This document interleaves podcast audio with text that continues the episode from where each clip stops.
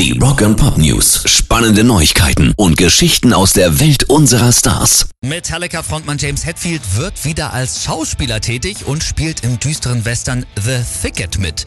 Eine zusammengewürfelte Truppe aus abgerissenen Figuren will da ein entführtes Mädchen im Wilden Westen zurückholen. Produzent und Hauptdarsteller ist der als Tyrion Lannister aus Game of Thrones bekannte Schauspieler Peter Dinklage. News. Die Dropkick Murphys bringen direkt noch ein Akustikalbum raus. Nach This Machine Still Kill Fascists letztes Jahr haben sie jetzt direkt Okima Rising angekündigt. Orientiert sich wie der Vorgänger auch wieder am Folk von Woody Guthrie, verbindet Punk und Politik und die erste Single haben die Bostoner gleich mit rausgehauen.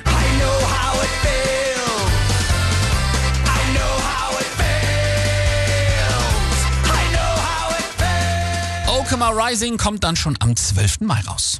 Rock and Pop News. Und wir haben es ja schon befürchtet, jetzt ist es leider wahr geworden. Blink 182 müssen ihren Tourstart verschieben, weil Drummer Travis Barker sich beim Trommeln den Daumen übel geprellt und ausgekugelt hat. Eigentlich sollte es ja am 11. März losgehen. Travis muss jetzt aber erstmal operiert werden und deshalb haben sie alle Gigs bis zum 2. April erstmal abgesagt.